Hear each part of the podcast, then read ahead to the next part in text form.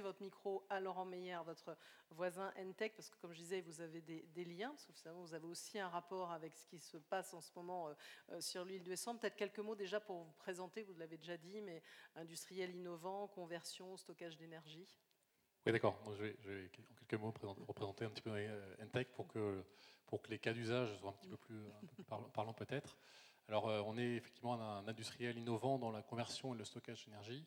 Euh, donc, basiquement, on, conçoit, on prototype, on industrialise, on installe et on exploite des systèmes, euh, des systèmes donc, de de puissance et de stockage pour les microgrids, pour les smart grids, alors, en tout cas pour l'intégration des, énergies renouvelables sur, le, sur notre gros réseau. et alors, sur la partie UMR, on intervient à deux niveaux. On intervient, d'une part, on est, on est une brique, est la chaîne de conversion qui est intégrée dans les moyens de production d'énergie, donc les, hydroliennes, les, les, éoliennes pour certaines, euh, d'autres technologies euh, que je mentionnerai tout à l'heure aussi. Donc on est dans le composant euh, qui produit l'énergie et on est aussi à l'extérieur, donc pour la, vision système, on est aussi la brique qui, permet de, faire l'interface avec le réseau, de stabiliser le réseau dans certains cas, voire de, de, participer à le créer. Donc euh, voilà pour les, la présentation en quelques, en quelques mots d'Entech. Et, je vais et, l'hybridation dont parlait votre voisin, ça vous parle? Tout à fait, oui. Voilà. Donc on est euh, effectivement des acteurs complémentaires. On, a, voilà, on, est un industriel qui, peut y avoir derrière des. Nos, clients typiquement sont des ensembliers, des énergéticiens, des développeurs, donc, euh, comme, comme, comme AQO et les, et les confrères d'AQO. donc pour rebondir sur le sujet Wessantin, qui, qui, qui nous est cher à, beaucoup de monde dans, dans, la salle, je pense aussi. Euh, donc nous, on est intervenu principalement sur la, phase, euh, euh, sur la, sur la, D10 de, l'hydrogène de Sabella, qui a, été réémergée l'automne dernier. Et, donc on est intervenu sur la fois la chaîne de conversion qui est dans, qui est dans, la D10, donc pour, pour en faire, bah, pour tirer le maximum d'énergie possible de cette, de cette hydrolienne. Donc la, partie, c'est souvent un peu black box, hein, c'est souvent euh, une, brique oubliée, mais, certes, mais cependant absolument nécessaire au bon fonctionnement de la, machine. Et euh, on a réalisé un système de stockage euh, qui permet de faire le lien entre la production hydrolienne et le réseau électrique pour que cette, production intermittente soit, soit acceptable sur, sur le réseau. Euh, donc cette réalisation euh, donc, a fonctionné jusqu'au relevage de, de, l'hydrolienne de, l'hydrolienne de Sabella euh, au printemps. et, elle a cependant montré, montré qu'il y, avait, en fait, y avait plusieurs échelles de temps qui, existaient sur, sur une, production hydrolienne et à la fois on a l'intermittence côté consommation qui est bien sûr présente partout, aussi bien sur les, sur les îles que sur le, que sur le, le continent, même si elle est beaucoup moins foisonnée sur, le, sur, sur les îles.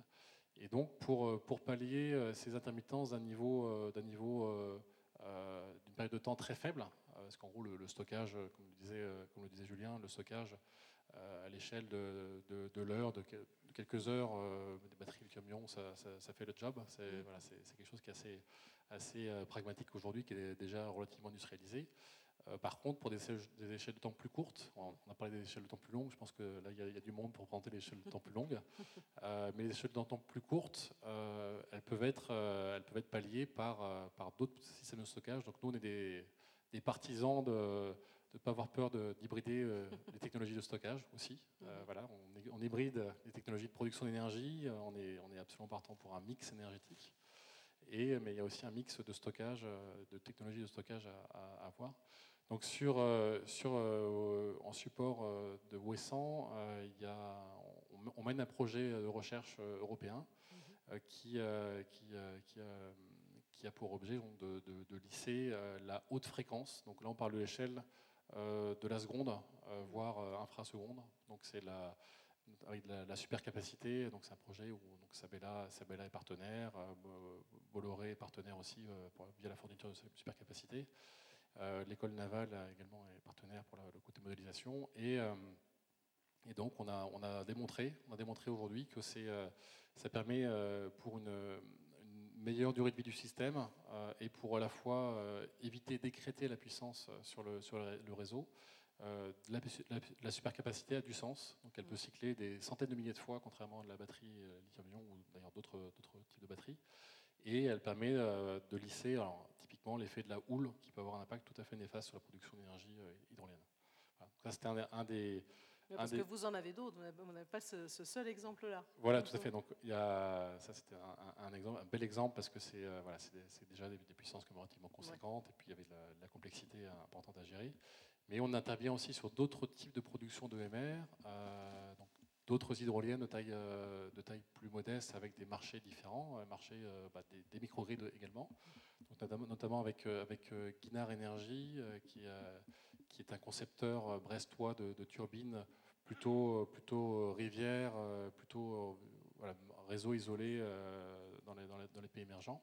Donc on a conçu, on a conçu un convertisseur hybride avec un système de stockage qui permet, à partir de la production euh, hydrolienne, euh, là en, rivière, qui est relativement stable, enfin qui a plutôt un effet saisonnier plutôt qu'un effet, euh, un effet journalier d'intermittence. il y a plutôt une saison des pluies, une saison sèche, donc c'est ça qui a un impact sur la production. Et qui est foisonné, justement, qui est, qui est complété d'un apport solaire qui permet justement bah, d'avoir bah, le stockage saisonnier en c'est à ma connaissance, il n'y a, pas de technologie qui permette vraiment de, l'apprendre de, manière convenable. Mais euh, voilà, l'intermittence est en opposition de phase entre bah, la saison sèche, qui est plutôt une saison soleillée, et euh, la saison humide, euh, la saison des pluies, qui permet, que la production est globalement sur l'année. il y, a toujours un problème la nuit quand on est sur la saison sèche, mais ça permet de ne pas avoir des dimensionnements de stockage démesurés. Cet aspect foisonnement, euh, foisonnement de production d'énergie euh, a, un réel intérêt euh, et, permet de faire émerger des technologies de EMR.